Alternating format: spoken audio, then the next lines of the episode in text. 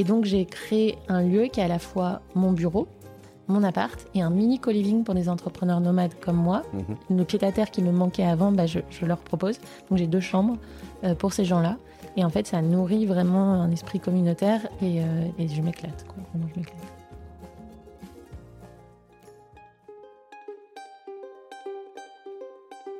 Vous connaissez l'adage après la pluie le beau temps? Est-ce que vous croyez que ça peut s'appliquer au monde du travail? Lundi au soleil, c'est pas un bulletin météo, c'est un podcast qui porte haut et fort la voix de celles et ceux qui pensent le travail autrement. Je me présente, je suis Tim Levert, DGA et associé chez Cosa Vostra, une agence conseil en stratégie digitale. Tous les lundis, je reçois une personne qui a osé tenter de nouvelles méthodes, de nouvelles façons de travailler, mais également des personnes qui imaginent le travail de demain et ils viennent le partager avec vous. Alors de quoi l'avenir du travail sera-t-il fait? Vous le saurez en écoutant le podcast. Je suis Tim Levert et lundi au soleil c'est une chose qu'on aura, je vous le garantis. Alors bonne écoute Dans ce nouvel épisode du lundi au soleil, aujourd'hui je reçois Laure Bouguin, fondatrice d'Ocaran. Laure, je me réjouis de ta venue sur le podcast aujourd'hui et comme je dis souvent, t'inquiète pas, ça va bien se passer. Laure, comment vas-tu? Et je vais bien. Merci Tim, merci pour cette invitation. Eh bien, écoute, c'est un plaisir. Euh, si tu avais employé la 22e expression française à foutre à la poubelle, à savoir comme un lundi, j'aurais été un peu déçu, je t'avoue. Euh, alors, pour l'anecdote, toi et moi, on se connaît déjà depuis 2019, je ouais, crois. c'est ça. Euh, tu as été pendant un temps la cliente de l'agence dans laquelle je suis associé qui s'appelle Cosa Vostra. Mm. Et on avait travaillé ensemble dans le cadre d'un accompagnement pour ta marque Ocaran. Oui. À l'époque, la photo de la bigoudaine en train de récolter du cannabis pour tes produits au CBD euh, avait suffi pour me convaincre que ton projet était extra. Euh, et étant par ailleurs à moitié breton, moi j'étais absolument convaincu. Et dans mes souvenirs, euh, et tu vas me dire euh, si j'ai raison ou pas, il y avait eu des hauts et des bas dans cette relation, quelques bas, mais au final beaucoup de plaisir en tout cas à partager ce bout d'aventure en commun que je continue de suivre avec attention, d'où ta présence aujourd'hui. Hmm. Écoute, moi, ce que je retiens de cette euh, association qui est vraiment très important pour les entrepreneurs, euh, c'est qu'il faut faire attention quand on prend des prestataires à pas prendre des trop gros par rapport à soi. Et Mhm. moi, j'étais trop petite en termes de volume de chiffre d'affaires et de, de trafic sur mon site pour travailler avec une aussi grosse agence que Cosa Vostra. Et c'est en fait, c'est juste ça, c'est un déséquilibre dans la taille et donc dans les attentes. Et, et, et pour faire un dernier pas de côté sur euh, Cosa Vostra, je pense que tu as raison, c'est-à-dire que qu'on est une agence qui est en croissance assez forte. Donc les, les, les clients d'aujourd'hui sont pas forcément les clients de demain et vice versa. Et, Mhm. et, et c'est vrai que euh, voilà, c'est pourtant quelque chose qui nous est cher, cet accompagnement pérenne. Bref, on passe à la suite sans plus attendre. Euh, dans lundi au soleil, pas question de faire de la promo de ta boîte. Euh, du coup, j'ai quelques questions préliminaires qui sortent un peu des sentiers battus. Si Ocaran était une couleur, ce serait quoi? Bah, c'est le vert, évidemment. Au sûr. Karen, le. Et d'ailleurs, j'ai vu que tu m'avais donné le micro vert. Je me suis demandé si c'était un petit clin d'œil. Ah bah alors c'est un gros hasard. D'accord. Euh, si Ocaran était un pays, Le pays bigoudin, euh, la Bretagne, voilà, Karen, ça veut dire je vous aime en, en breton.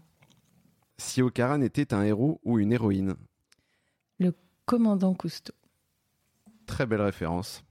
J'apprécie. Euh, le lundi, tu le passes au soleil ou au boulot? Au boulot, c'est ma journée la plus chargée, honnêtement, le lundi.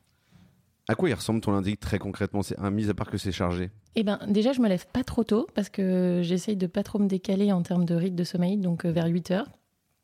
Et ensuite, la je mets- j'essaye de mettre aucune réunion avant 10 heures toute la semaine pour pouvoir avoir du temps avant pour faire des emails. Donc, le, à 10 heures le lundi, on a le point du lundi avec toute l'équipe qui dure 30 minutes, qui est un kick-off de, un peu récap de ce qu'on a fait la semaine dernière, des enjeux de la semaine euh, qui vient, récap du chiffre d'affaires, e-shop, wholesale, retail. Euh, et ensuite, j'enchaîne des points avec euh, mon responsable e-commerce, ma, ma créa, euh, ma responsable prod. Enfin voilà, j'ai des points, des points, des points, des points. Mhm. Et puis à partir Trop de points? Ouais, j'ai trop de points. J'ai trop de points parce que j'ai pas assez de middle management. Mais bon, ça c'est une question de taille de- d'entreprise. Et à partir de 16 heures, j'ai plus rien. Et donc c'est pour ça qu'aujourd'hui je suis avec toi. Et sinon, je ferai des emails. Ça marche. Top. Euh, quelle est la personne qui t'inspire le plus sur le futur du travail? Voilà. Euh, c'est pas une personne, c'est tous les entrepreneurs que je rencontre. Je pense Mhm. qu'on en reparlera après, mais là j'ai transformé mon appartement à Nantes, à Paris. Euh, J'ai pas encore déménagé dans ma tête, mais à Paris, pour euh, être un mini co-living. Et du coup là, tu vois, j'avais Clément Molavé, le fondateur d'Opal. Là, j'ai Mhm. Kevin, le fondateur de Swenson. La semaine dernière, j'avais Maxime Barbier euh, de Minute Buzz et plein d'autres nouvelles fait. aventures. Et en fait, c'est toute la somme de ces rencontres qui me fait penser le futur du travail. Mais je pense pas qu'il y ait une personne qui ait la clé entre les mains. Et du coup, quelle est ta Bible où là tu vas piocher tes idées en, en- en complément d'échanger avec tous ces entrepreneurs? Euh, je suis inscrite à pas mal de newsletters, Mhm. tu vois, genre Magma par exemple, Mhm. euh, que, que j'aime bien lire, euh, Socialter sinon dans les médias. Euh, j'ai Tech Trash ou ce genre de choses sur, euh, également sur le green, j'ai oublié le nom, mais green, euh, green quelque chose. Enfin Mhm. voilà, je me nourris pas mal de newsletters. en gros. Ok. Euh, on va passer à un classique du podcast. C'est un passage obligé, le pour ou contre. Hmm. Pour ou contre le télétravail? Ah bah pour, nous l'année dernière on était tous en remote, donc euh, pour. Et, et- et ce qui est étonnant, c'est que euh, je regardais une étude de, de Malakoff Humanis de fin 2021 qui nous, qui nous stipulait que à peu près 40% des salariés pratiquent le télétravail à distance en France, ce qui est quand même assez peu malgré euh, euh, à la fois euh, la crise sanitaire et euh, ce, ce- ce- cette- cet, écran de fumée euh, qu'est le télétravail et le futur du travail. Oui, mais peut-être qu'on a aussi une lecture qui est un petit peu classiste. Tu vois, c'est qu'il y a beaucoup de gens qui travaillent pas derrière un ordinateur, Mhm. qui euh, doivent être physiquement présents, que ce soit pour faire dans la restauration, dans, le- dans la vente. Donc, je pense qu'aussi, ils n'ont pas le choix de Mhm. faire du télétravail. Et je te remercie de, justement de mettre l'accent sur ce point. Je crois que un des enjeux aussi de ce podcast, ça va être justement d'aller chercher euh, euh, des professions, des secteurs qui sont justement euh, impactés par le futur du travail, mais de manière totalement différente, et de pas avoir juste cette vision un peu micro, voilà, du tertiaire, qui serait une, une grave erreur, je pense. Pour ou contre les vacances illimitées? En fait, je, je suis pas contre parce que moi, chacun pose ses vacances euh, comme il veut. Euh, le- je pense que le problème des vacances illimitées, c'est qu'en fait, les gens prennent moins de vacances que Mhm. les cinq jours, que les cinq semaines euh, officielles. Euh, donc, il faut pas que ça soit une fausse bonne idée. C'est juste ça. Mhm. Euh, mais pour le coup, moi, les congés, en fait, tu as le mois d'août où je demande aux gens de prendre parce que en cosmétique, euh, les, les labos sont fermés, les retailers Mhm. sont au ralenti, donc ça m'arrange que tout le monde prenne ses vacances à ce moment-là. Après, si tu veux en prendre en juillet, bah, tu peux en prendre en juillet, juste tu t'arranges. Et à Noël, on fait généralement un petit break aussi. Euh, mais après, bah, tu vois, tu les poses comme tu veux. En plus, moi, je travaille avec énormément de freelance, donc en soi, c'est eux qui décident. Mhm. S'ils me disent, alors, je suis Ouais, pas là, ils sont pas là, hein, tu vois, il y a un Mhm. moment. euh, donc ça se fait en bonne intelligence, mais euh, donc sur le principe, je serais pour. Juste warning, il faut pas que ça devienne non plus le trois semaines du coup de congé par, euh, par an. Oui, alors là- là-dessus, euh, il y a une boîte effectivement qui est, que tu dois probablement connaître qui s'appelle Indeed, euh, qui avait euh, effectivement transformé ça en interne. Je crois qu'en France, il y a 70 collaborateurs qui avaient pris en moyenne 7 jours de congé, Mhm. euh, en plus des congés qu'ils avaient prévus, donc ce qui est quand même assez peu, en plus des 5 semaines de RTT. Alors on, on laissera Mathieu Eloi d'Indeed nous confirmer ça s'il vient prochainement. Mais en tout cas, l'exemple était assez intéressant, je suis d'accord, à voir et à vérifier dans les résultats si c'est une fausse bonne Mais c'est parce qu'on est toujours dans cette logique de flicage où on est persuadé que si on donne des aides financières aux gens, ils vont en abuser, que si on leur donne des congés, ils vont en abuser. Alors Mhm. qu'en fait, on ne travaille pas avec des enfants, ils sont autonomes, ils ont le bon sens de l'entreprise à cœur. Donc, euh, voilà, je pense que c'est cette mentalité aussi un peu française qu'on aime, on aime bien contrôler les gens. Oui, et, et au fond, je pense qu'il y a probablement aussi une notion de qui s'entrechoque, qui est de euh, d'épanouissement du collaborateur dans l'entreprise et de la productivité. Mm. Pour ou contre la semaine de 4 jours? Alors, je suis pour. Mhm. Euh, Est-ce qu'on l'a fait vraiment? En fait, euh, ce qui est un peu hypocrite de ma part, c'est qu'étant entrepreneur, je suis plutôt sur une semaine de six jours, Mhm. euh, mais que j'étale un, un peu comme je veux, tu vois. Ouais. Et du coup, moi, parfois, ça m'arrive le vendredi de pas trop travailler, mais finalement, je travaille le samedi, le dimanche. Non. Mhm. Mais pour mes collaborateurs, en soi, ils font ce qu'ils veulent. Tu vois, je je suis pas derrière, donc je sais pas s'ils travaillent ou pas. Moi, ce qui m'importe, c'est que le travail soit fait. Donc, s'ils le font très bien et qu'ils le font en quatre jours, ben, super, tu vois. Mm. Tant mieux si ça leur permet de se recharger et d'être encore plus efficace sur les, les jours d'après. Mhm. Alors là- là-dessus, il y a quand même un sujet, c'est-à-dire que là où je rebondis sur ce que tu disais, c'est que soit euh, c'est que il y a un peu deux options. Soit effectivement les collaborateurs font, euh, euh, je dirais, 4 jours travaillés sur 4 jours, donc ils ont vraiment un jour de plus off. Soit ils font effectivement 5 jours travaillés sur 4 jours. Donc là, Mm. il y a une notion effectivement de, je dirais, de- d'efficacité, toujours de productivité. Quoi. Ouais. Bon, ça dépend du profil des salariés que tu as. Là, c'est vrai que je parle plutôt ambiance siège, donc tu vas e-commerce manager, Mhm. Respocom, euh, prod, etc. On ouvre un centre de soins là à Paris, donc où on a des vendeurs. Et ben tu vois, c'est un souhait de leur part de travailler sur 4 jours pour avoir 3 jours Mhm. off. Donc ils préfèrent faire 39 heures ou 35 heures 4 jours, mais avoir 3 vrais jours derrière pour se reposer. Pour ou contre l'entreprise libérée Écoute, je crois que j'ai pas encore vraiment compris ce que ça, ce qu'on mettait derrière parce que j'ai vu tellement de choses différentes sur cette notion d'entreprise libérée. Euh, je suis absolument pas quelqu'un de despotique et pourtant j'ai quand même la sensation qu'à un moment tu as besoin d'avoir une forme de hiérarchie et que les- tout le monde n'est pas fait pour être chef, Mhm. pour prendre des décisions, pour assumer les décisions, parce que c'est un poids quand même. hein, mes deux hernies discales euh, en parleront. C'est certain. Et, et du coup, euh, je suis pas sûre que tout le monde ait envie en fait d'avoir la responsabilité de décider avec tout le monde. Et qu'il y en a, ils sont contents qu'il y ait des gens qui décident pour les autres. Euh, donc, je pense que l'entreprise libérée correspond à des profils, mais correspond pas à tous les profils, et qu'il n'y a pas un modèle gravé dans le marbre d'entreprise libérée. Oui, alors là, là-dessus, je te rejoins complètement. C'est-à-dire qu'à un moment donné, je lisais qu'il y avait une étude euh, là qui était sortie euh, en, en- en 2021 qui estimait qu'il y avait entre 3 et 400 entreprises en France qui étaient dites libérées. Euh, pour moi, je l'avais, je l'ai dit au, précédent numéro, mais le, le concept est encore très flou. Mm. Euh, voilà, euh, je pense que cette entreprise libérée, elle doit, euh, elle doit correspondre à ce que, ce, que- ce que et c'est là où, où- où toute la complexité euh, est présente. C'est, c'est, elle doit être libérée aux yeux non pas du manager, mais aux yeux de l'intégralité des collaborateurs. Donc ce, ce curseur, il est, il est difficile à placer. Et puis, c'est pas pareil pour une société de service qu'une marque. Tu vois, nous, une marque, il y a une vision, Mhm. et cette vision, elle est très intuitive personnelle. Il y a un moment, il faut pas se leurrer là-dessus. Euh, et si tu veux que la vision, elle tienne sur le long terme, tu as besoin de la serrer, tu vois. Et s'il y a toujours quelqu'un qui va donner son avis, donner un coup de barre à droite, un coup de barre à gauche, et ben tu la tiens pas, ta vision. Mhm. Euh, sûrement que ça marche aussi sur les entreprises de, de, de services, mais c'est encore plus frappant, je trouve, sur la marque. Et on reviendra sur ce concept dans un épisode ultérieur avec un invité qui viendra nous raconter effectivement euh, euh, son, son concept euh, d'entreprise libérée. En tout cas, merci de t'être prêté au, au jeu de cette partie-là. Euh, pour rappel, l'objectif du lundi au soleil, c'est d'entendre des expériences qui ont été faites ou sont faites sur des organisations innovantes ou tout simplement différentes. Partager les facilités de mise en place, les doutes et inciter à tenter des choses. Euh, pour toi, le changement, il s'est fait en plusieurs étapes, trois pour être exact. Et là, je parle sous ton contrôle. Mm. Euh, je précise, euh, hésite pas à me reprendre, j'en suis sûr, tu n'hésiteras pas à le faire, si mes infos sont pas à jour. La première, c'est début de l'aventure 2018-2020 entre Nantes et Paris. En gros, enfin, moi, la boîte, je l'ai montée en 2015 Mm. à Nantes, mais j'étais étudiante à ce moment-là à Audencia, qui est une école de commerce. Et du coup, mes bureaux, je les ai eus à Nantes jusqu'en 2018. Et 2018, j'ai ouvert mon premier bureau à Paris, puisqu'on a intégré Station F, la V1 de Station F, dans le Founder euh, programme de, de Niel. Et donc, pour la première fois, là, j'ai commencé à faire des allers-retours Nantes-Paris. Mhm. Euh, donc là, tu es en mode aller-retour. En 2020, tu décides de, de pas tout changer, mais presque. Tu fais quoi concrètement? Euh, alors, j'ai pas décidé grand-chose, j'ai beaucoup subi. Euh, mais euh, il y, a eu, euh, y a eu ce premier confinement qui a été extrêmement violent. Nous, on venait d'ouvrir euh, Sephora Espagne. Enfin, on avait livré 40 Mhm. points de vente pour euh, distribuer dans, dans toute l'Espagne. J'avais ouvert le Royaume-Uni avec Harvey Nichols, euh, Mhm. avec Fil Unique, etc. Euh, la confinement, moi, je suis staffée pour aller faire euh, du retail physique, euh, animation, commerciale, euh, RP, etc. Et tout s'écroule. Euh, en parallèle, je suis en train de signer une, euh, un pacte avec euh, une famille française de la cosmétique de mon terroir. Euh, et donc, ça annonce de très très belles perspectives. Il n'y a plus qu'à mettre la signature sur, sur, les, les 40 pages. Et euh, début juin, sortie de confinement, ils disent bah, en fait, non. En fait, tu as souffert, mais nous aussi. Donc, non.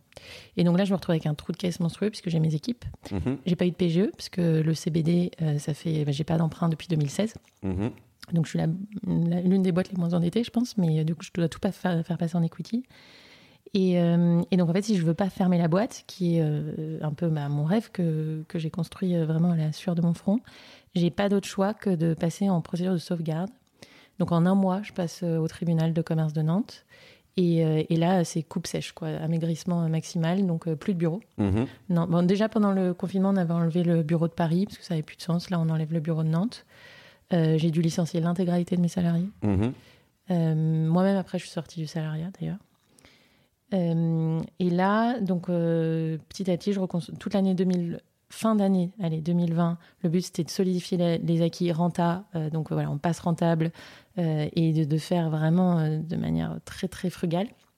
Et 2021, euh, je pars en mode nomade. En fait, sortie de confinement, je me suis rendu compte que j'avais rien à foutre à Nantes, que c'était pas une ville dans laquelle je me sentais bien, que j'étais restée parce que je me sentais obligée par les bureaux, par les salariés, Mhm. et que j'étais pas en train de vivre la vie que moi j'avais envie de vivre, et que j'étais un peu passée à côté de moi parce que j'étais arrivée à un point où je disais je suis esclave de mon entreprise, et que c'était pas normal d'avoir créé tout ça pour être non, pour en être esclave. Euh, et donc je me suis demandé où est-ce que j'avais envie de vivre. Et j'avais fait une liste hein, avec un beau tableau Excel en fonction de la qualité des fonds marins, de le- l'ensoleillement, de l'âge de la population. C'est carré comme approche. hein. Ouais, ouais, si tu veux, je te le transférerai. Je l'ai mis sur un article de blog sur Karen. On pourra le partager post-interview si tu veux. ça. Et en fait, j'avais listé toutes les villes pas trop loin de Paris, parce que dans mon milieu, tu as quand même besoin d'aller à Paris euh, régulièrement, en train. Euh, et je me suis dit, je vais aller les tester sur la fin d'année 2020 pour voir dans laquelle je me sens bien. Donc au bord de l'eau, je vais être au bord de la mer. Il y avait Marseille, Biarritz, etc. Et puis en septembre 2020, je, je dîne avec un entrepreneur qui s'appelle Sébastien Lucas, Mhm. euh, qui me, à qui je dois une belle chandelle d'ailleurs après, qui me dit Mais meuf, va à Lisbonne. Cette ville, c'est pour toi, tu vas adorer, hyper entrepreneurial, etc. Et donc en- à Noël, Noël 2020, je vais dans un co-living à Lisbonne. Mhm. Et là, je me rends compte que c'est vraiment la vie que j'ai envie de mener. Et donc, je rends mon appartement en février 2021 à Nantes et je pars avec. Je vends tout. Je vends tout en mode je vais vivre dans un co-living à Lisbonne. Donc, euh, il me faut deux valises. Et puis, une fois que j'aurai trouvé où est-ce que je veux vivre dans Lisbonne, je prendrai un appart. Mhm. Sauf qu'il me restait des billets d'avion de Dubrovnik. Je suis désolée, je te fais l'histoire super longue. Non, non, mais c'est un plaisir. Et euh, parce qu'avec mes copines, on devait fêter mon, mes 30 ans, euh, euh, non, on devait fêter mes 29 ans à Dubrovnik, etc. Enfin bref, elles sont pas dispo. Et donc, moi, je pars en, en début mars 2021 à Dubrovnik avant d'aller à Lisbonne. Et là, je sais pas combien de confinement en France, donc je prolonge mes billets là-bas et je me dis, mais pourquoi m'installer à Lisbonne quand je peux aller n'importe où Mhm. Et c'est là que j'ai commencé un an de nomadisme, qui n'était pas un an euh, prémédité, mais la boucle s'est naturellement fermée au bout d'un an. Mais pas subi non plus. Ah non, Ça a déclenché, en fait, déclencheur. je me suis mais, éclatée. Ouais. Et, euh, et donc, j'ai beaucoup travaillé parce que c'était c'était aussi du travail. Par contre, le but, c'était d'aller. Moi, je disais, je voulais profiter du spectacle. Don't miss the show. C'est pas parce que tu as une boîte, c'est pas parce que tu travailles dur que tu n'as pas le droit de profiter du monde et, et de t'en nourrir. Et donc, ce voyage qui était censé être un voyage pour découvrir le monde, ça a surtout été un voyage pour me découvrir moi, Mhm. où j'ai fait plein d'expériences incroyables et qui ont nourri énormément au Caran et qui aboutissent au centre de soins qu'on est en train d'ouvrir en, en ce moment à Paris. Euh, et donc, j'ai passé tout le monde en remote. Donc, j'étais avec des, des freelances Mhm. qui bossaient souvent deux jours, trois jours. Tu vois, j'avais pas des gens à temps plein, donc il faut aussi euh, jouer avec ça. Je revenais à Paris une fois par mois parce que beaucoup de choses se passent ici, mais sans avoir de pied à terre, ce qui est très, extrêmement fatigant. Et euh, s'il y a des choses à revoir, c'est sûrement ça que je reverrai. Euh, et en me disant, bah voilà, il faut que la boîte soit rentable. On, on doit être très bon sur le e-commerce. Je remets un peu de wholesale. Je trouve mon point d'équilibre. J'étais beaucoup trop dépendante, par exemple, de Sephora. Donc, je redistribue mes cartes Mhm. sur la distribution. Et puis, j'ai envie de travailler avec des professionnels des médecines alternatives, des profs de yoga, des naturaux. Donc, je crée de l'affiliation. Enfin, voilà, re- reconstruire quelque chose d'un peu plus immatériel, même si on a un produit matériel. Solidifier vraiment le positionnement de la marque pour être prête ensuite à repartir sur un tremplin. Et donc, c'était toute mon année 2021. Donc, jamais à plus de 2-3 heures de décalage horaire. Parce Mhm. que sinon, très compliqué de travailler avec une équipe. Ils pouvaient travailler d'où ils voulaient. Donc, j'avais des gens à Pornic, à Toulouse, euh, à La Rochelle, à Nantes, etc. Mais bon, historiquement, la boîte était plutôt nantaise. Donc, j'ai un peu plus de gens sur, euh, sur Nantes Mhm. parce qu'on on est plus connu euh, là-bas. Et voilà, et donc j'ai tout reconstruit en 2021. Et euh, c'est là que cette envie, mais que j'ai depuis très longtemps d'avoir un point de vente physique, parce qu'on est une marque d'expérience, s'est concrétisée. Et donc, à partir de septembre, j'ai dit, je veux un- une boutique à Paris.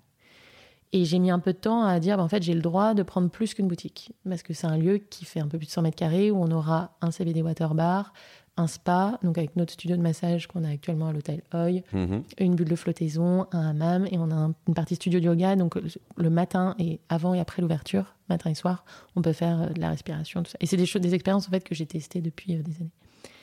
Euh, et donc, en, tout en étant nomade, j'ai trouvé ce lieu.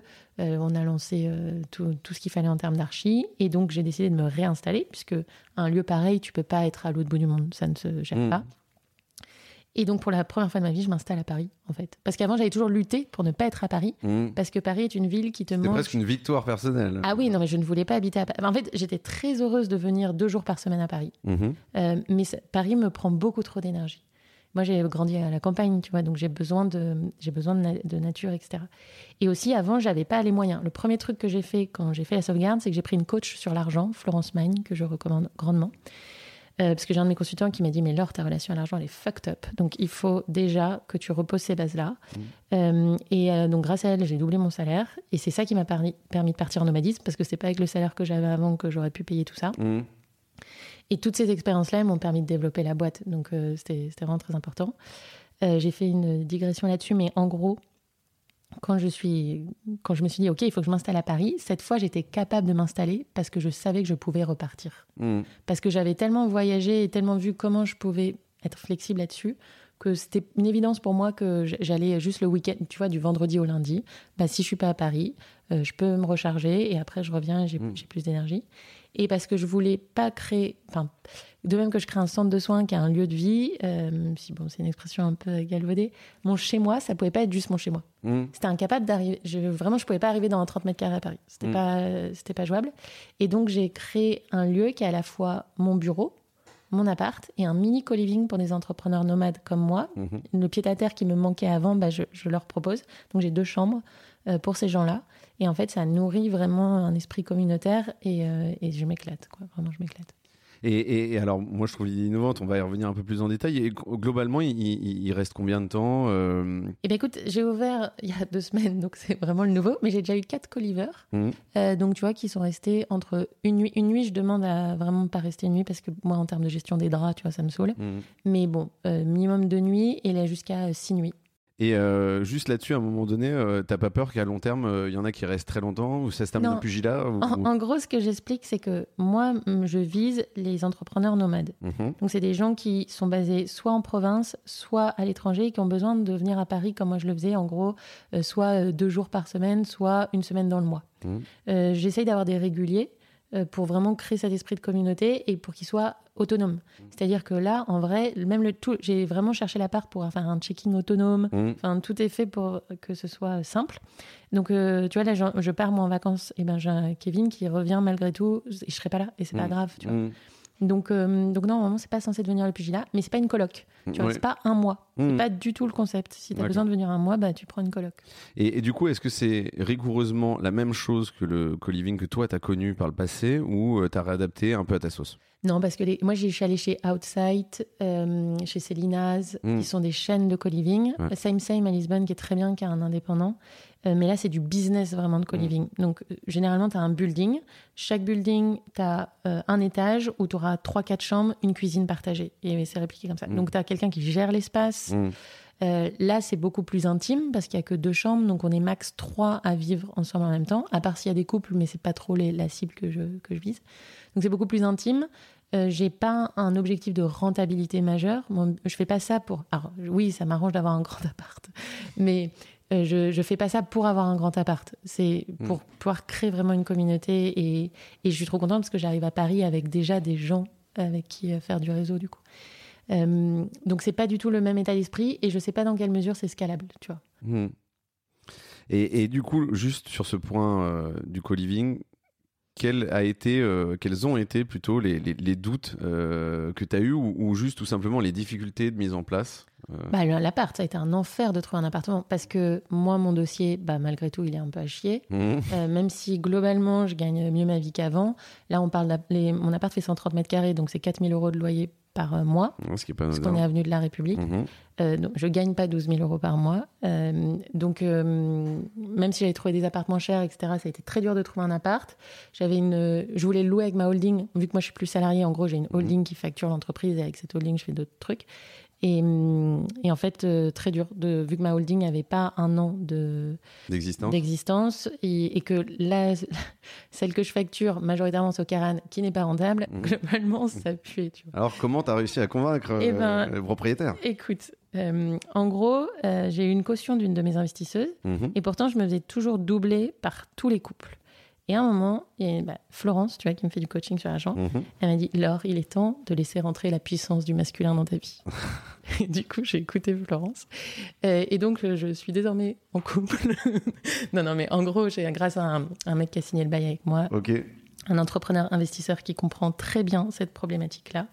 Euh, et qui du coup m'a eu la gentillesse de. Qui est venu en caution, quoi. Qui est venu, qui est venu en co-signing. Ouais, super. Bon, bah, top. Non, mais parfois, il faut aller chercher de l'aide euh, à droite et à gauche. C'est ça. Smart. Euh, qu'est-ce qui a été facile dans cette démarche, du coup? Ben, trouver des gens que ça intéresse. Parce qu'en fait, euh, j'avais fait un type form où j'avais dit, bah voilà, euh, je prévois à Paris de faire un truc euh, comme ça. Combien vous êtes prêt à payer? Où est-ce que vous aimeriez que ça se situe? Enfin, j'avais posé toute une série de questions. Et en fait, j'ai eu 50 personnes que je ne connais pas qui m'ont répondu en mode, mais oui, j'ai trop besoin de ça, mmh. etc. Alors, le but, c'est quand même d'être sur des gens que je connais un peu à la base. C'est pour ça que les premiers euh, c'était des gens assez flex que je connais. Mhm. Euh, mais à terme, pourquoi pas euh, des amis d'amis, enfin toujours sur recommandation. Tu vois, mhm. Je vais pas mettre sur Booking ou Airbnb, c'est pas du tout le positionnement. Oui, mais il y a une logique de réseau du coup. Ouais, c'est vraiment du Pour baliser un peu les gens. Mm. Et donc, il y a- ça répond vraiment à un besoin. Il y a un vrai, vrai besoin. Euh, ju- juste sur l'aventure précédente, euh, effectivement, avant de passer au co-living, euh, ce côté full remote, nomadisme, là-dessus, pareil, qu'est-ce qui a été, t'en as un peu parlé, mais qu'est-ce qui a été difficile et qu'est-ce qui a été beaucoup plus facile? Alors, ce qui est difficile, c'est que nous, on a un produit physique. Mm. Donc, même si à un moment, on vendait surtout en online, euh, bah, moi, je développe des formules en continu, on fait des adaptations de packaging, j'ai besoin de les faire tester euh, et j'ai que deux valises. Donc, je ne peux pas me trimballer tout ça. Donc, en termes de logistique, c'est- et, je- et moi aussi, j'avais le, j'avais le nomadisme en- mode bougeotte, tu vois. Je Mm. restais vraiment pas dix jours au même endroit. Je, je bougeais Ah ouais. beaucoup. J'avais envie de voir tout le monde. Mm, mm.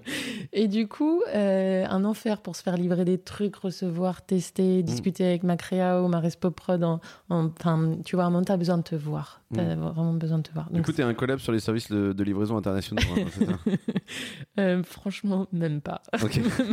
Non, ce que je faisais, c'est que je faisais souvent livrer à Paris. J'ai un hôtel où j'allais Ouais. tout le temps quand je restais là. Et du coup, euh, c'était devenu mon service conciergerie. Et sinon, mes parents étaient devenus aussi en Bretagne un, un spot de, de livraison.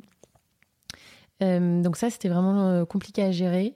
Euh, et le truc qui a été le plus simple, en vrai, l'équipe, l'équipe a super bien géré Mm. parce qu'ils ont aussi apprécié cette liberté-là. Et on a tous commencé à voir les limites au bout d'un an. Mm. Au début, euh, ouais, la première année, euh, pff, trop content, on peut tous travailler à distance, c'est trop bien et tout.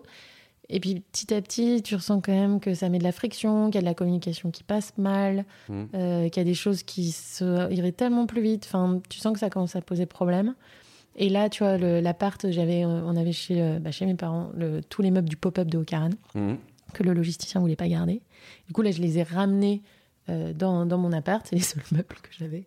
Et, euh, et direct, paf, on a une journée presse. Un, un transporteur arrive, les prend. Là, on doit les remettre quelque part. Enfin, Mm. en fait, à un moment, tu as besoin d'avoir un lieu physique avec des choses. Ouais, c'est sûr, hein, c'est beaucoup plus euh, euh, rapide et efficace. Mais la question que je me pose aussi là-dessus, moi, je, pour, pour info, j'ai changé avec Matt Stéphanie, euh, donc que tu connais bien aussi, qui est un de mes associés, et, et, et en fait, on évoquait effectivement le concept du small talk aussi, qui est un truc tout con, mais en fait de se dire que quand tu es en full distanciel, l'information, elle est, elle est presque maîtrisée parce Mhm. qu'elle est, elle est très bien partagée. Alors après, euh, euh, quand tu es à la machine à café, euh, tu te dis, euh, voilà, euh, il y a des avantages et des inconvénients. Alors j'aime pas trop le mot machine à café, mais quand on se croise dans les bureaux, il y a souvent des discussions informelles où l'information est moins partagée, mais elle crée du lien. Mm. Et du coup, je me demandais effectivement par rapport à, à la situation que toi tu connaissais avant en nomadisme, ce, ce- est-ce que tu l'as senti, ce, ce manque de lien, euh, je Oui. dirais, euh, social quoi? Moi, je, je suis d'une nature très straight to the point. Mm. Donc, je me fais vraiment violence pour commencer des visios en disant Alors, comment ça va? Et vous avez passé un bon week-end? Mais vraiment, c'est pas dans ma nature. Ouais, J'entends, j'entends. Et, euh, et c'est pas parce que ça m'intéresse pas, c'est Mm. juste que j'aime bien quand c'est rapide et efficace. Mm. Donc j'ai beaucoup apprécié le nomadisme parce que j'ai jamais été aussi efficace de ma vie, vraiment. Là, dès maintenant que tu vois, tu as juste tes small talk, bah, du coup, je, moi, je m'isole dans ma chambre pour Mm. travailler parce que je peux pas travailler avec de la musique, des gens qui parlent et tout. Bien sûr. Mais en termes de lien d'équipe, pff, ça n'a rien à voir. Mm. Vraiment, ça n'a rien à- Et donc l'engagement des collaborateurs, il est quand même beaucoup plus puissant. En fait, si tu travailles qu'avec des devs derrière un ordi qui n'ont pas spécialement envie, euh, et je suis hyper caricaturale dans ce que je viens de dire, donc euh, j'espère que ça avec personne, mais, mais moi j'ai des équipes plutôt comme marketing et elles ont besoin de parler. Tu vois. Mm. Elles ont besoin d'échanger, je, je, je, je plus sois. Euh, du coup, il y a quand même une question qui me brûle un peu les lèvres. On a parlé de 2000, euh, 2018, 2020, 2021, 2022. C'est- quoi 2023, 2024, la suite? Tu nous prévois encore quelques surprises Bah, ou écoute, là déjà 2022, il faut qu'on ouvre notre centre de soins en temps et en heure, ce Mhm. qui est au 65 rue de Bretagne. Il y a un message caché. Ouais. Euh, donc ça, ça sera franchement une étape déjà de ouf parce Mhm. qu'il y a beaucoup de projets dans le projet, de surprises, de machin. Donc euh, ça, me, ça me prend euh, pas mal de temps. Et après, mes prios, c'est de relancer l'export, voilà, de le faire bien. Mhm. Euh, ça serait déjà énorme. Et si ma conviction, c'est qu'Ocaran a un business model à trois pieds avec un site e-commerce, Mhm. un flagship expérientiel et du wholesale extrêmement qualitatif. Mm. Euh, donc déjà le prouver en France. Et si demain je suis capable d'ouvrir le Royaume-Uni, bah, à Londres on a ocaran.uk, Mm. le flagship euh, londonien et du wholesale, Harrods, Harvey Nichols, etc. Donc c'est ça que j'essaye de répliquer ensuite derrière. Ok, sacré framework. Euh, dernier volet du podcast, une question, deux possibilités, si ça te va. Euh, Est-ce que pour inventer le futur du travail, il faut être plutôt utopiste ou plutôt réaliste? Realtopiste. euh, écoute, nous, on travaille avec un fonds d'investissement qui s'appelle Utopia. Mhm. Et, euh, et la jeunesse de ce mot est sur euh, ouais, cette question de- d'inventer les utopies de demain. Ça demande d'avoir du réalisme, c'est vrai, mais il faut se permettre de rêver. Euh, ouais. Mhm. Moi, je me suis fait ma propre plateforme personnelle, ça fait vraiment pauvre meuf, mais Pas du euh, tout. Bien au contraire, je trouve. j'ai en fait j'ai un Evernote où euh, je mets un peu mes objectifs dans la vie, Mhm. qui je qui j'ai envie d'être, qui j'espère être, et hum, chaque étape par tranche d'âge, comment je souhaite évoluer. Mhm. Euh, et en gros, mon motto personnel, c'est rêver grand, vivre librement, en laissant une belle trace. Mhm. Et toute cette notion de liberté, je l'ai beaucoup euh, explorée euh, dernièrement, mais c'est important de rêver grand. Mhm. Le réalisme, oui, bien sûr, mais si tu t'autorises pas à dépasser le cadre, tu ne trouveras pas la solution. Non mais je, je, je suis euh, alors je- ça me fait pas des frissons mais presque c'est-à-dire que à un moment donné euh, on avait une candidate nous qui, qui nous plaisait énormément euh, récemment qu'on voulait prendre chez Cosa Vostra et, et finalement euh, pour des raisons plutôt linguistiques elle, elle parlait pas anglais on, a commencé, on commence à avoir de plus en plus de, de, de comptes anglais euh, ouais, elle a pas pu venir et en fait après discussion, elle me dit j'ai jamais pris le temps de réfléchir à ce que je à ce que je voulais faire ensuite. Euh, et en fait, elle me dit, euh, ça a été un déclencheur, ce rendez-vous de Cosa Vostra. Je cherchais pas parce que c'est nous qui sommes allés à la chasser. Et elle me dit, en fait, je vais revenir à mes premiers amours et proposer euh, euh, un, accompagnement euh, dans une agence digitale avec de la musique, de la production musicale, etc. Et, je me dis, c'était une déception, mais un déclencheur, tu vois. Alors, on verra par la suite. Normalement, on doit se tenir au courant sur la suite. Mais, donc, je trouve que je suis assez d'accord avec toi. Il y a un bon mélange, un savant mélange entre utopiste et réaliste pour bien faire les choses. Euh, deuxième question est-ce qu'il faut être centré euh, pour inventer le futur du travail Il faut être centré client ou centré collaborateur? Si on parle du futur du travail, Mhm. le travail, c'est les collaborateurs. Si tu parles du futur de la consommation, Mhm. tu parles des clients. Mais futur du travail, tu dois penser euh, collaborateur. Euh, Dernière question. Euh, on a vu récemment l'émergence des Chief Diversity Officer, Chief Happiness Officer, Chief Impact Officer, j'en passe et des meilleurs. Est-ce que euh, le futur du travail demain, c'est un Head of Future of Work euh, dans chaque boîte ou pas? Écoute, les deux, le premier et le dernier, j'avais jamais entendu. Vraiment. Et euh, Chief Happiness Officer, j'avais des potes à Nantes en start-up qui les appelaient les Chief Hummus Officer, pour te dire le niveau de, de respect qu'il y avait pour cette profession. Euh, parce que euh, gavé de cet univers start-up, tu vois, Mhm. qu'à un moment. En fait, le premier euh, responsable de la vision et de la cohésion, c'est quand même le fondateur, le CEO. Bien sûr. Donc si toi, t'incarnes, tu vois, quand je te disais, moi je me fais un peu violence pour demander aux gens euh, des petits trucs sur leur vie et tout, Mhm. euh, bah, parce que je sais que c'est important en fait. Mhm. Et, que, et, et du coup, si toi tu l'incarnes pas, ça sert à rien d'avoir quelqu'un pour l'incarner à ta place, ça fera faux. Ça... Euh, moi par contre, j'adore organiser des soirées, j'adore inviter les gens. Là, euh, on, fait notre, on fait un comité de pilotage tous les premiers lundis du mois. Je suis trop contente de leur dire, bah, venez, euh, venez dormir à la, à l'appart, tu vois. Enfin, tu vois, ça, ça, ça me, ça, ça me plaît. Et donc, tu es obligé à un moment de toi mettre les mains là-dedans. Mhm.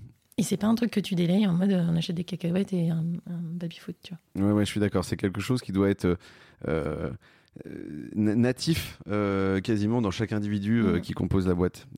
Je suis... Et tu choisis les gens que tu recrutes en fonction de ça aussi. Euh, des, des valeurs et de est-ce qu'ils vont incarner ces valeurs-là? Et tu as droit d'être très introverti, de faire une boîte de gens qui n'ont pas spécialement envie d'être en mode happiness toute la journée, tu vois. Mais ils vont faire plein d'autres choses qui les épanouira beaucoup. Le danger là-dedans, c'est que tu recrutes un peu, tu l'as bien dit, hein, mais euh, des gens qui te ressemblent un peu. Donc est-ce que ça veut dire que Les tu valeurs, passes à ça veut pas côté dire des... qu'ils te ressemblent, euh, mais qu'ils ont, le même drive. Mhm. Après, tu peux être introverti, extraverti, Ouais, tu, peux, euh, tu peux avoir des compétences techniques, des compétences marketing, des Mhm. compétences... mais juste un drive commun. Mhm. Ouais, ouais, je- j'entends une mission, une force, euh, valeur, ça marche bien. Je suis d'accord. Euh, merci pour ces réponses.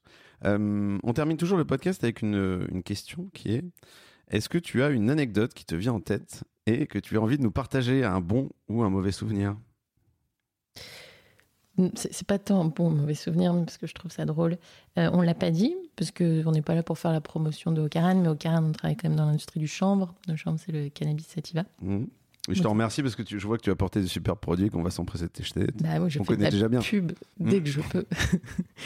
Euh, donc ça, ça m'a valu beaucoup, beaucoup, beaucoup d'anecdotes euh, incroyables. Mais en fait, globalement, moi, tout ce que ma conviction, c'est que au Cara, notre mission, c'est de déstresser les gens grâce aux chambres et plus largement euh, grâce aux, aux plantes adaptogènes, aux plantes chamaniques, aux plantes psychédéliques. Et donc, bah, je teste beaucoup de choses. Euh, et c'était aussi mon année de nomadisme, tu vois. Donc, j'ai fait une semaine d'ayahuasca Mm. euh, au Costa Rica et euh, j'ai fait une semaine de télétravail en microdosing de champi aussi dans les Canaries. Euh, écoute, j'ai très bien travaillé. Ça, je suis plus pro- productif que jamais. Non, ça- franchement, ça n'a rien changé sur ma productivité. En fait, le truc, c'est que le microdosing, c'est bien pour les gens qui ont des, un peu des troubles de, de l'humeur, Mhm. qui sont un peu. Moi, je suis tout le temps de bonne humeur. J'ai des gros coups de fatigue parfois parce que Mhm. j'ai tendance à charger la mule. Mais globalement, je suis, je suis heureuse. Donc, j'avais juste un peu chaud tout le temps. chaud aux joues, puis on prenait du Lion's Mane en même temps pour stimuler vraiment. Ouais. Et du coup, ouais. Expérience à refaire ou pas? Écoute, euh, moi, je préfère prendre Sous une une forme différente. grosse dose de champi en one shot plutôt que le micro-dosé pendant une semaine. D'accord. Un, un conseil à ne pas euh, partager à tous et toutes, hein, mais euh, pourquoi pas. Euh, Laure, merci d'être venue. C'était un vrai plaisir d'écouter ces retours d'expérience, te recevoir sur Lundi au Soleil. Euh, moi, j'ai envie qu'on se revoie rapidement, euh, pas forcément pour qu'on bosse ensemble, on verra, mais euh, surtout pour un feedback à froid de cette nouvelle organisation, ce co-living. Je pense que ça va être cool et on te souhaite évidemment que ça cartonne. Merci. Passe une bonne semaine. Lundi au soleil, c'est fini pour cette semaine. Merci d'avoir écouté cet épisode jusqu'à la fin. S'il vous a plu, n'hésitez pas à le partager à une personne qui a passé la journée sous la pluie. Et oui, ça nous arrive à tous. Vous pouvez vous abonner pour ne pas louper les prochaines sorties ou encore mieux, laisser un avis sur la plateforme d'écoute que vous utilisez. Lundi au soleil, c'est une émission produite par Cosa Vostra, une agence conseil tech et créative. Un grand merci à celles et ceux qui travaillent avec moi, de près ou de loin, pour rendre ce podcast possible.